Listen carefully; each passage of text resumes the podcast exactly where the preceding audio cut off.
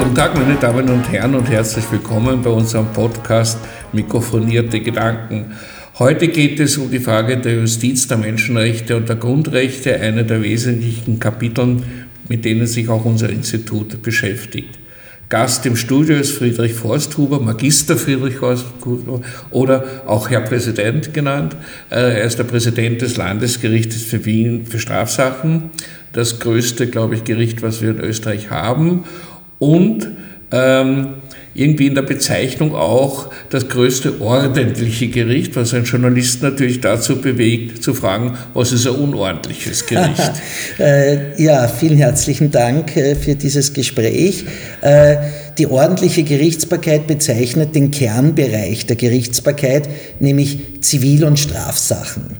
Das heißt, dazu zählen äh, als Gerichte die Bezirksgerichte, davon haben wir in Österreich derzeit 115, die 20 Landesgerichte, vier Oberlandesgerichte und der Oberste Gerichtshof in Wien.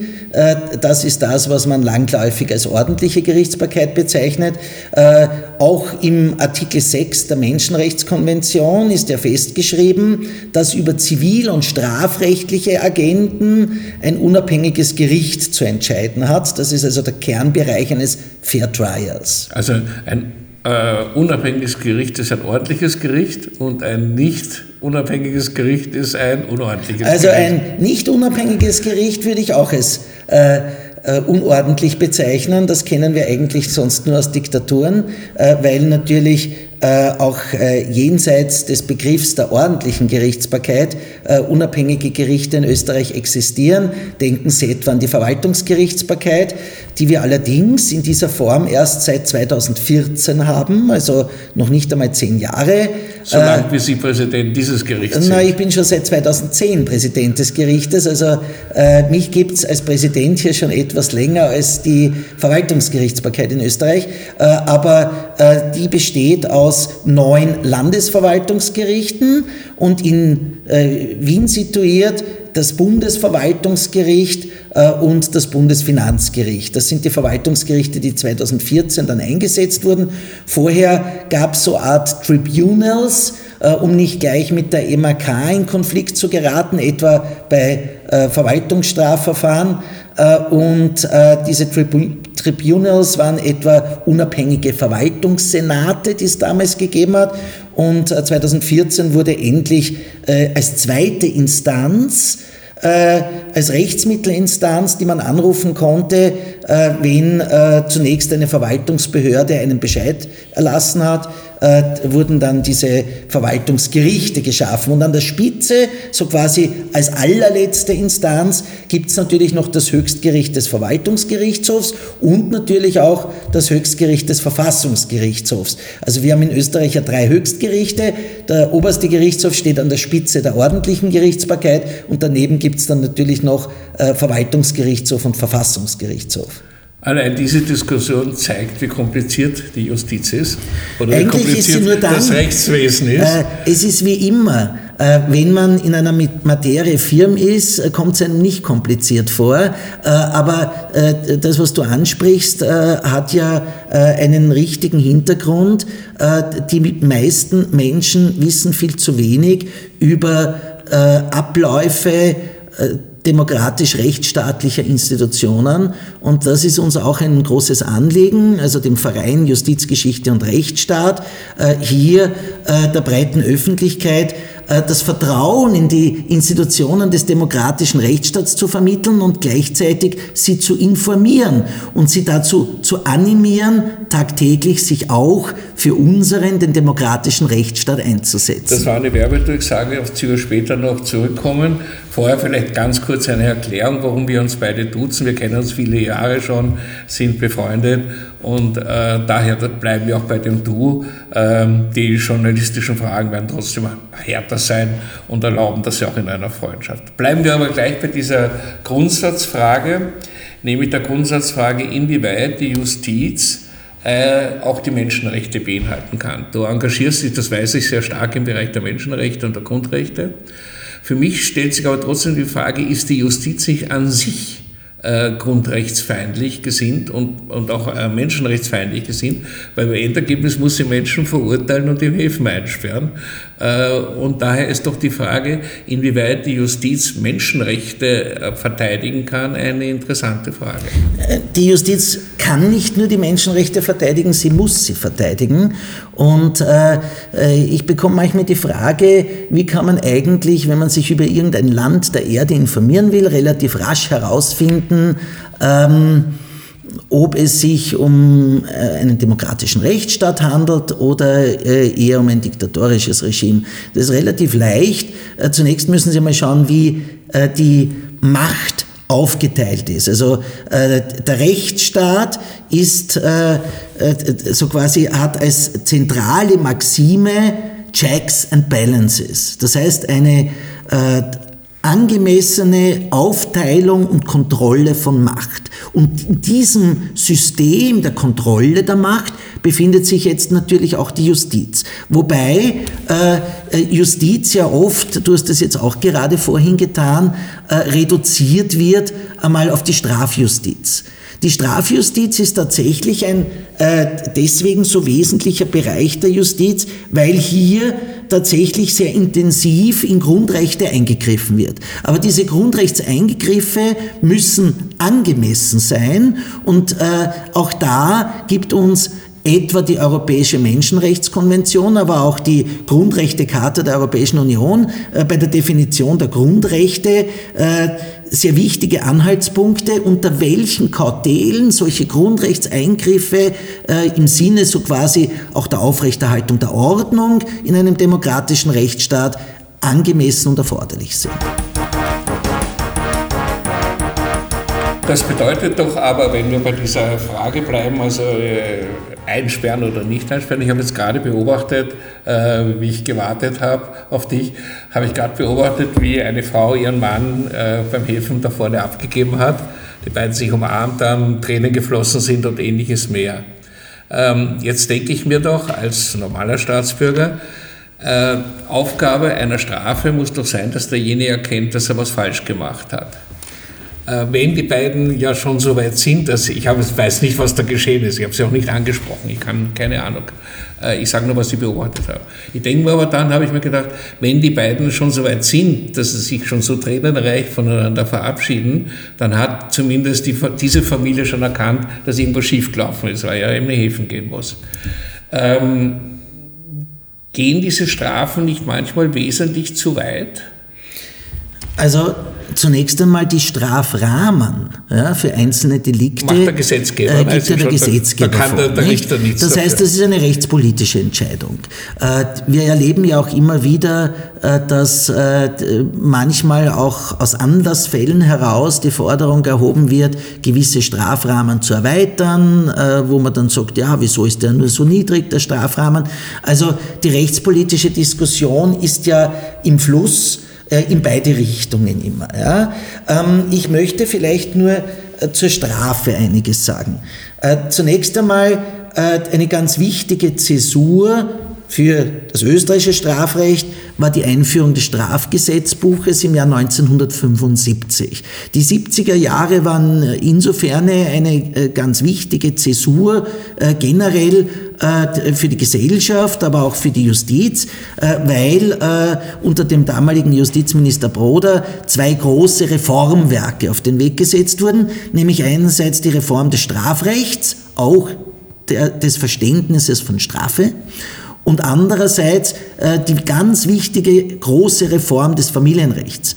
Weil wenn man bedenkt, dass äh, vor dieser Familienrechtsreform Anfang der 70er Jahre äh, im ABGB gestanden ist, der Mann ist das Haupt der Familie und so quasi er leitet die Familie und äh, äh etwas, was für mich heute völlig äh, unverständlich ist. Ich bin 1963 geboren und habe natürlich äh, die Zeit vor der Familienrechtsreform äh, nicht äh, bewusst äh, miterlebt. Äh, es war damals tatsächlich so, wenn etwa eine Frau ihren Job kündigen wollte, brauchte sie die Zustimmung ihres Ehegatten. Nicht? Also eigentlich eine Groteske. Und äh, diese großen Reformwerke, also Familienrechtsreform und Strafrechtsreform, äh, haben hier äh, äh, zur Modernisierung des Rechts äh, wesentlich beigetragen. Und im Strafrecht äh, hat man sich verabschiedet vom äh, Revanche-Gedanken der Strafe äh, hin zur, äh, zur Aufgabe der Resozialisierung.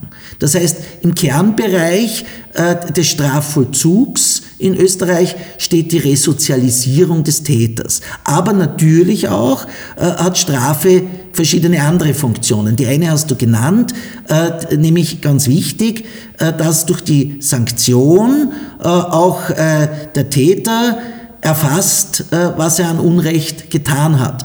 Strafe soll also spezialpräventiv, nennen wir das, für die Zukunft abschreckend wirken. Nicht nur für die Zukunft, sondern natürlich auch ähm, äh, ad hoc, wenn äh, äh, jemand sich überlegt, eine Straftat zu begehen, soll es Mechanismen geben und äh, dazu zählt natürlich auch, äh, zählen auch strafrechtliche Bestimmungen und Strafrahmen, die einen davon abhalten. Äh, wenn das Ziel der Strafe ist, und das ist es natürlich auch, die Allgemeinheit davon abzuhalten, äh, derartige Straftaten zu begehen, dann sprechen wir von generalpräventiven Zielen. Äh, und beide Ziele, sowohl der spezialpräventive als auch der generalpräventive äh, Aspekt, spielen eine wesentliche Rolle, etwa bei der Frage bedingte Nachsicht, ja oder nein.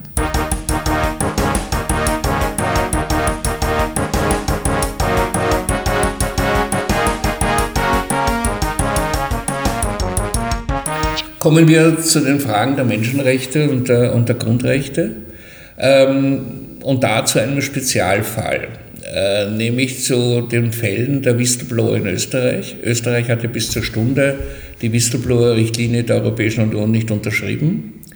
Äh, es gibt Whistleblower-Fälle in Österreich auch. Äh, Julian Hessenthaler ist zum Beispiel ein Fall, äh, der, obwohl ähm, bei den Prozessen klar wurde, dass es nicht ganz so ist, wie, wie es dargestellt wurde, er dann doch verurteilt wurde und auch jetzt mit der Fußfessel, glaube ich, herumrennen muss. Ähm, geht Österreich da bei Grundrecht nicht ein bisschen mit zweierlei Maß um? Also wir verurteilen zum Beispiel Grundrechtsverletzungen in der Türkei oder in anderen autoritären Staaten, in Russland, äh, massiv ähm, setzen uns aber kaum im Fall Assange ein oder in dem Fall Westenthaler, beide sind sozusagen Verräter an staatlichen Strukturen. Naja, äh, man muss es natürlich sehr differenziert sehen.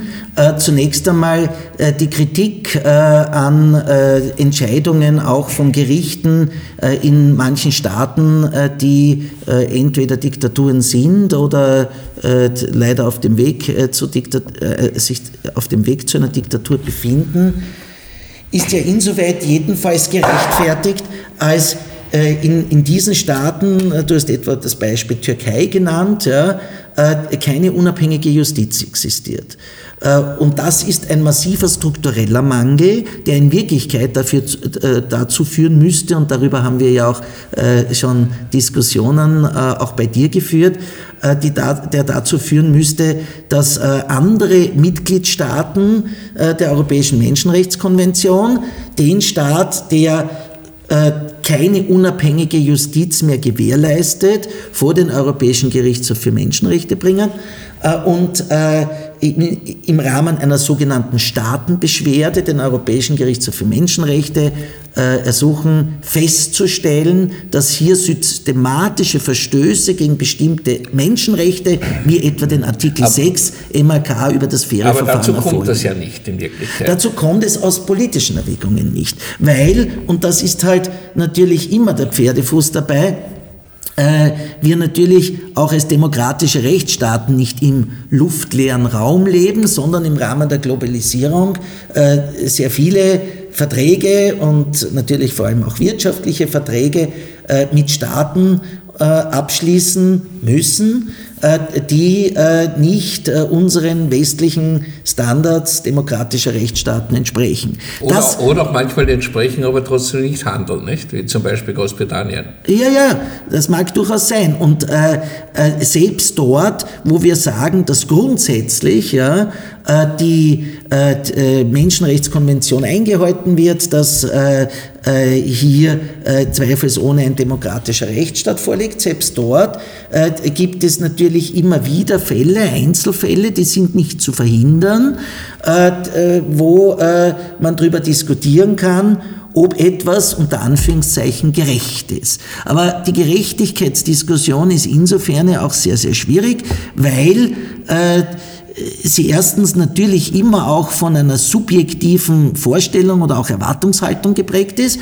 und andererseits aber äh, äh eine Beurteilung, so quasi eine der Versuch einer objektiven Beurteilung nur dann möglich ist, wenn ich wirklich sämtliche Entscheidungsgrundlagen kenne.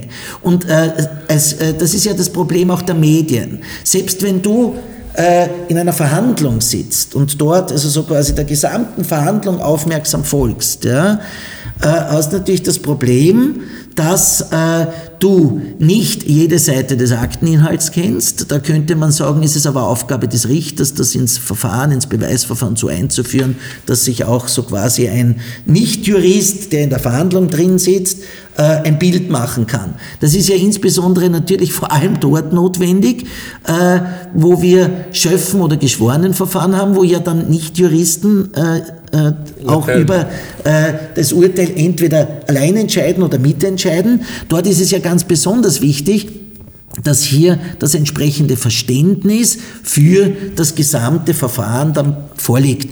Äh, aber was ich sagen will, ist, ich habe sehr oft beobachtet und äh, das äh, ist natürlich klar, dass es anders schwer möglich ist, dass auch Gerichtsreporter nicht immer die ganze Zeit dabei sitzen, sondern sich dann manchmal abwechseln und der eine teilt dann dem anderen mit, was er für Wahrnehmungen gemacht hat.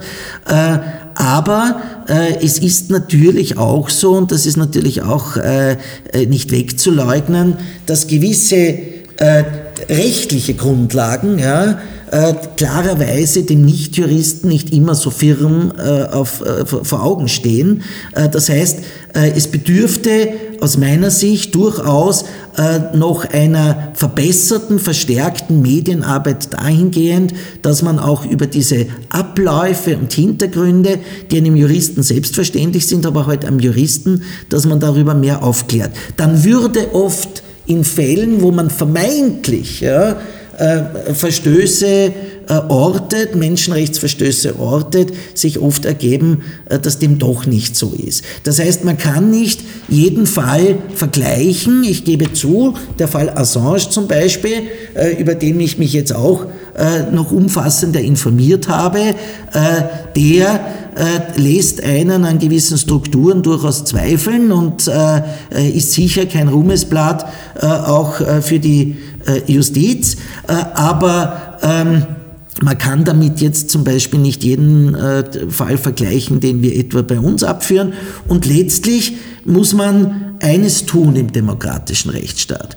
Äh, es ist wichtig, dort, wo man äh, äh, Missstände ortet, sich zu, zu äußern, aber man muss am Ende des Tages akzeptieren, wenn äh, so quasi ein Rechtszug ausgeschöpft ist, dass das Ergebnis, dass eben jetzt beispielsweise der oberste Gerichtshof oder der Verwaltungsgerichtshof oder der Verfassungsgerichtshof äh, äh, die Erkenntnisse, die dieses Höchstgericht dann erlässt, dass das zu befolgen ist. Und dass man darüber diskutieren kann, aber dass man darüber hinaus nicht zweifeln sollte jetzt an der äh, Unabhängigkeit dieser Gerichte und an ihrer Wirkungsfähigkeit im Sinne des demokratischen Rechtsstaats. Und ich weiß, es ist sehr, sehr schwierig, über einen konkreten Fall zu diskutieren, und das erlaube ich mir selbst auch nicht, äh, wo man nicht wirklich vollumfänglich informiert ist, äh, weil gerade der Teufel oft im Detail steckt. Ich verstehe schon, dass du äh, Präsident eines Gerichts bist das, und daher auch natürlich die Justiz ein bisschen verteidigen musst von ihren Strukturen her.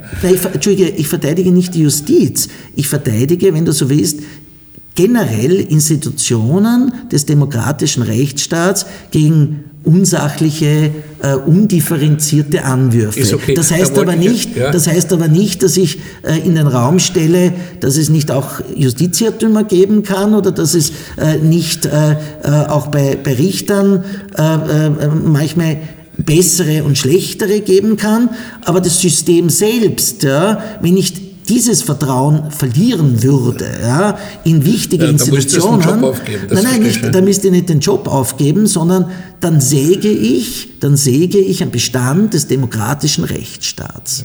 Aber ich wollte, gar nicht, ich wollte gar nicht dorthin hinaus, nein, ich wollte ja ganz woanders hinaus. Ich wollte nämlich in die Frage hinaus der Unabhängigkeit. Ja? ja. Also alles, was hier sozusagen als Richter vollzieht, sind ja Gesetze. Diese im Rahmen der Gesetze. Da sind wir uns wahrscheinlich einig. Ähm, und wenn äh, dieser Rahmen des Gesetzes, der wird ja vorgegeben von jemandem, nämlich vom Nationalrat zum Beispiel in Österreich. Also der Gesetzgeber sagt, das und das soll geschehen. Dieser Gesetzgeber ist aber politisch ausgerichtet, rein politisch ausgerichtet, keine andere Funktion. Das heißt, die Interessen derjenigen, die zum Beispiel von Whistleblower angegriffen werden, sind ja die Nichtinteressen derjenigen, die die Gesetze machen, logischerweise. Weil sonst würden sie ja nicht angegriffen werden. Das heißt, hier beißt sich doch die Unabhängigkeit der Justiz. Du hast zwar Gesetze, du kannst als Richter sagen, mir ist das jetzt wurscht, was der Herr äh, Nationalratspräsident sagt oder nicht sagt oder der Nationalrat beschlossen hat oder nicht, aber das Gesetz ist einzuhalten äh, für den Richter. Und damit ist er doch immer in den Fängen der Politik. Naja, äh, der Richter ist nicht in den Fängern der Politik, aber selbstverständlich haben Richter äh, Gesetze, sofern sie nicht als verfassungswidrig aufgehoben wurden, also solange sie äh, Rechtsbestand sind, äh, zu berücksichtigen. Aber, und jetzt kommt schon mal das große Aber, es ist ja immer äh, in der Bevölkerung so quasi der Irrglaube, dass die österreichischen Gesetze vom, vom einzelnen Anwendungsorgan, sei es jetzt äh, im Verwaltungsbereich ein Verwaltungsbeamter, äh, sei es jetzt in der Justiz der Richter, ungeprüft so quasi hier anzuwenden sind. So ist es nicht, denn jeder der das Recht anwendet in Österreich, hat es im Lichte der Europäischen Menschenrechtskonvention, im Lichte der äh, Europäischen Grundrechtecharta anzuwenden. Das heißt, äh, wenn ein Richter tatsächlich der Meinung ist, dass hier äh, äh das inkompatibel ist, äh, hat er äh, selbst auch äh, die Möglichkeit, dies an den Verfassungsgerichtshof heranzutragen, beziehungsweise etwa, wenn es um europäisches Recht geht und auch um die Vereinbarkeit bestimmter nationaler Bestimmungen mit europäischem Rechtsbestand, kann der Richter oder hat er den Europäischen Gerichtshof in Luxemburg anzurufen mit der Frage, wie eben dies nun aus der Sicht der, des EU-Rechts auszulegen ist. Das heißt, es ist keineswegs so, dass man nur sklavisch äh, die nationalen Normen hier äh, äh befolgen muss, sondern dass man es natürlich im Lichte des Gesamtgebäudes, äh, wenn man so will, im Lichte der Menschenrechte zu, äh, zu interpretieren hat.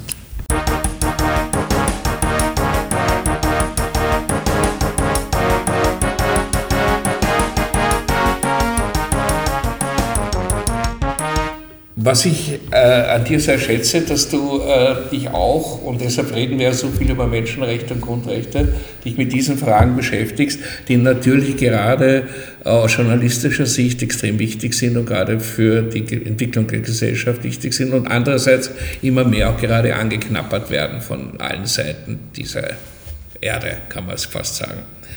Ähm, nie war die Menschenrechtssituation so schlecht, wie sie derzeit ist weltweit äh, sagt die, zumindest die Vereinten Nationen. Ähm, und äh, wollen wir ihnen nochmal glauben, dass sie recht haben. Ähm, bei dir ist mir aufgefallen, dass du zweierlei Sachen probierst, nämlich ähm, die, ähm, die, die, die, schlimmen Eindruck, den das Graue Haus in Wien erweckt, etwas zu lichten, nämlich dadurch zum Beispiel, dass es vorm Haus Gedenktafeln gibt über Verbrechen, die auch in diesem Haus geschehen sind, dass es in diesem Haus Gedenkräume gibt, äh, wo äh, in der Zeit des Nationalsozialismus äh, Ermordungen stattgefunden haben und ähnliches mehr. Und eine Geschichte, die ich auch interessant finde, und darum, darüber wird ganz kurz reden, ist dieser Verein Justizgeschichte und Rechtsstaat, den du gegründet hast. Ähm, schon interessant, wenn das ein Gerichtspräsident gründet der, in, der die Hauptaufgabe hat, glaube ich, wenn ich es richtig verstehe, junge Menschen, äh, also Schülerinnen und Schüler, aber auch die Gesamtbevölkerung an diese Problematik ähm, Menschenrechte und Justiz heranzuführen. Was ist die Hauptaufgabe dieses Vereins? Du hast das eh schon angesprochen, äh, nur es, es geht ein bisschen darüber hinaus. Wir wollen nicht nur äh, die äh, Menschen mit der Justiz vertraut machen, sondern generell mit allen Institutionen des demokratischen Rechtsstaats.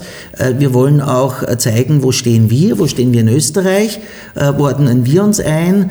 Ähm, warum gibt es auch verschiedenste äh, Listen, die äh, jährlich feststellen, äh, welche Staaten zählen noch zu gefestigten demokratischen Rechtsstaaten. Kann vielleicht unsere Hörer da ein bisschen beruhigen. Österreich ist da noch mittendrin in dieser ersten Liste. Allerdings sind es nur, glaube ich, 24 Länder der Erde, die derzeit etwa vom, äh, von der Zeitschrift Economy äh, in den äh, äh, in diesem Index äh, als gefestigte Rechtsstaaten ausgewiesen wir werden. Wir verlieren aber gerade im Bereich der Pressefreiheit zum Beispiel massiv, nicht? Also naja, Österreich, äh, Österreich, äh, Österreich äh, hat vor allem auch ein Manko im Bereich der politischen Bildung. Das heißt also, was politische Bildung betrifft, sind etwa die skandinavischen Staaten, die ja traditionellerweise da immer die ersten Plätze auch belegen, äh, große Vorreiter. Nicht? Das heißt, äh, ohne politische Bildung äh, geht äh, allalong das Vertrauen in den demokratischen Rechtsstaat verloren, weil die Leute gar nicht mehr wissen, was sie an ihm haben. Nicht? Und ich äh, setze da immer dieses Gleichnis und sage, sich für den demokratischen äh, Rechtsstaat tagtäglich einzusetzen und für ihn zu brennen, ist genauso wichtig wie für eine gute Beziehung äh, tagtäglich zu arbeiten, es fällt nichts vom Himmel. Und man merkt erst, äh, was man verloren hat, wenn es weg ist. Das heißt, viele Menschen, äh, leider, die sogenannten Rattenfängern äh, auf den Leim gehen, die sind dann bereit, so quasi ihre eigenen Freiheiten abzugeben für einen starken Mann, meistens sind es ja hier Männer, für einen starken Mann, der ihnen einfache Lösungen verspricht die repräsentative Demokratie ja, und der Austausch von Meinungen äh, im Parlament ja, äh, ist äh, viel komplexer äh, als Entscheidungen eines Autokraten. Und äh, weil das viel komplexer ist, kommt es natürlich auch zu Streit, äh, es kommt nicht immer zu besten Darstellungen mancher Akteure, auch in den Medien oder nach außen hin. Und daher gibt es viele, die, den, die auch in Österreich, die das Vertrauen äh, zumindest in die Politik, verlieren. Und das ist sehr gefährlich. Das ist sehr gefährlich. Äh, und letztlich, hast du angesprochen, sind Entscheidungen im Parlament natürlich äh, politische Entscheidungen, ja, aber der Souverän, das Volk, bestimmt ja, wer diese Entscheidungen dort treffen kann und wie die einzelnen Parteien dort repräsentiert sind. Dass die natürlich sich vom sogenannten Wählerwillen auch jederzeit entfernen können, ist äh, etwas, was auch der repräsentativen Demokratie innewohnt. Das ist auch äh, wahrscheinlich nie zu verhindern. Äh, wichtig ist nur, wichtig ist nur, dass letztlich ist in, in Summe ja, noch immer eine ausgewogene Aufteilung von Macht und Machtpositionen und deren Kontrolle gibt.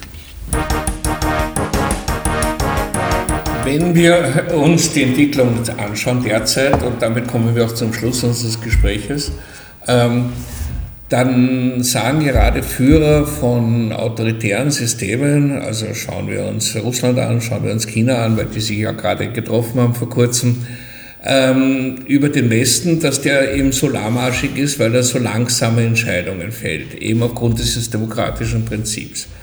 Äh, und viele Leute sich die auf der Straße, und das war ja auch das, warum der Nationalsozialismus groß wurde, haben dann die schnelle Entscheidung gewünscht damit sie eben nicht befragt werden müssen, damit sie nicht mitentscheiden müssen, sondern dass ihnen diese Entscheidung auch abgenommen wird.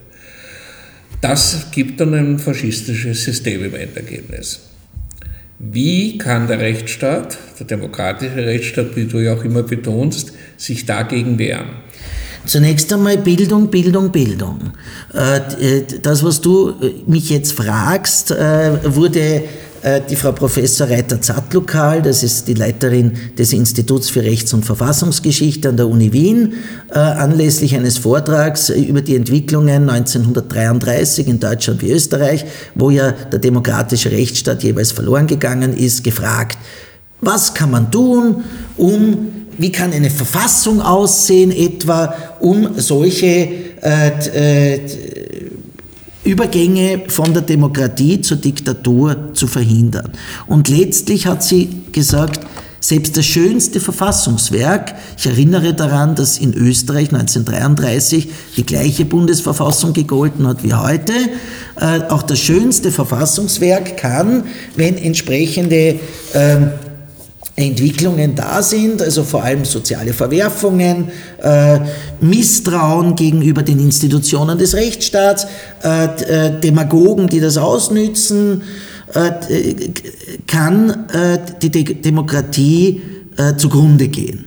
Und hier kann man wirklich nur durch zwei Dinge vorbeugen, ja, durch zwei Dinge. Das eine ist eben die Bildung, das hat auch sie gesagt, vorkehren kann man wirklich nur durch Bildung. Wir müssen investieren in Bildung. Und zwar ist das nicht nur eine Aufgabe des Unterrichtsressorts oder der Politik äh, oder der, der Lehrer, sondern jeder Einzelne. Jeder Einzelne in unserer Zivilgesellschaft ist Teil dieser Bildung. Und in jedem Gespräch, das wir führen, ja, wenn es ein gutes Gespräch ist, vermitteln wir jemandem anderen auch positive oder negative Weltbilder. Und unsere Aufgabe ist es hier, das positive Bild zu vermitteln und zu zeigen, was ist das denn für ein Wert in einem demokratischen Rechtsstaat zu leben und was ist es für ein Wert, auch Teil der nicht nur Wirtschaft, sondern auch Wertegemeinschaft der Europäischen Union zu sein. Und dafür wird viel zu wenig Werbung gemacht. Deswegen haben wir auch gesagt, als Zivilgesellschaft äh, wollen wir hier ein bisschen ein Schärflein dazu beitragen, äh, diese Werte zu bewerben. Man macht viel zu viel Werbung für Dinge, die wir in Wirklichkeit gar nicht brauchen, aber für die essentiellen Dinge, nämlich für die Frage unserer Werte äh, und die Überlegungen, äh, was können wir tun, um den demokratischen Rechtsstaat zu erhalten, wird viel zu wenig Information und Werbung betrieben. Ich wünsche mir viel mehr Influencer, auch wenn wir jetzt die sozialen Medien oder äh, die modernen Medien ansprechen, viel mehr Influencer, die für diese äh, wichtigen Werte eintreten und die auch einem größeren Publikum vermitteln. Äh, wir erreichen heute mit unseren äh, äh Initiativen kein Millionenpublikum. Aber äh, natürlich, die sozialen Medien haben Positives wie Negatives. Äh, es ist heutzutage viel schwieriger, auch für autokratische Systeme, Diktaturen, sich so quasi informationsmäßig völlig abzukapseln, die Menschen ihres Landes völlig abzukapseln. Da gibt's immer wieder Möglichkeiten, doch zu Informationen zu gelangen. Auf der anderen Seite besteht die große Gefahr, dass gerade diese sozialen Medien, und Putin kann ein Lied darüber singen, äh, dass diese äh, sozialen Medien natürlich auch verwendet werden können, um demokratische Rechtsstaaten zu destabilisieren. Nicht? Äh, und äh, äh, unsere Aufgabe ist es, uns zu wappnen und zu sagen, wir wollen unsere Freiheit bewahren und das geht halt nur im demokratischen Rechtsstaat. Und das Zweite, was genauso wichtig ist, ist, es darf, ich sage jetzt, ein gewisser Wohlstand für den Einzelnen, nennen wir es auch äh, den sozialen demokratischen Rechtsstaat. Ja? Wie es auch äh, im Bonner Grundgesetz der Bundesrepublik Deutschland ganz ausdrücklich drinnen steht.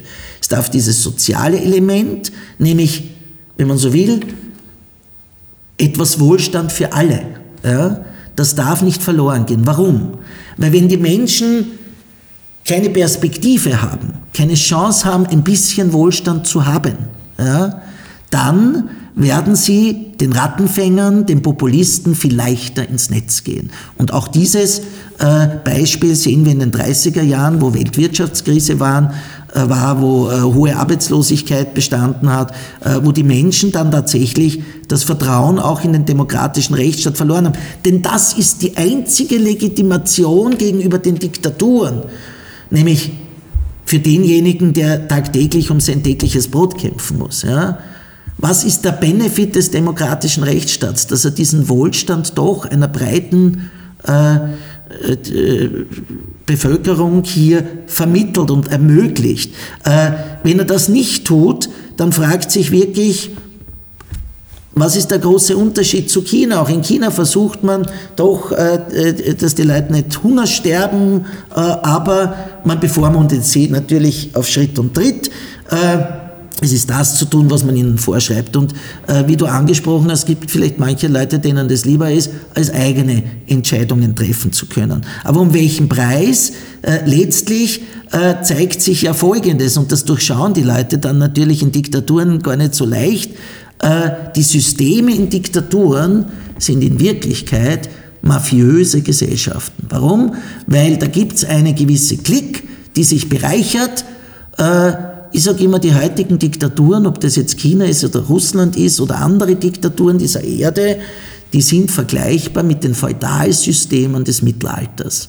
Es gibt der Herrscher, der Führer, schart äh, eine Klick ihm Ergebenen um sich und jeder so quasi ist dem anderen wechselseitig verpflichtet. Das ist nichts anderes als das Feudalsystem des Mittelalters. Und die Demokratien haben andere Systeme entwickelt. Und das müssten die Menschen erkennen. Nämlich, äh, mein Appell ist, äh, der soziale, demokratische Rechtsstaat, dem es gelingt, auch den Leuten nicht nur etwas Wohlstand, sondern ausreichend Bildung zu vermitteln, dass sie wissen, was sie an diesem demokratischen Rechtsstaat auch haben. Das war ein Gespräch mit Friedrich Forsthuber. Er ist der Präsident des Landesgerichts für Strafsachen in Wien und beschäftigt sich massiv mit Fragen der Grund- und Freiheitsrechte. Vielen Dank für das Gespräch äh, und vielen Dank fürs Zuhören. Sehr gerne. Vielen Dank auch.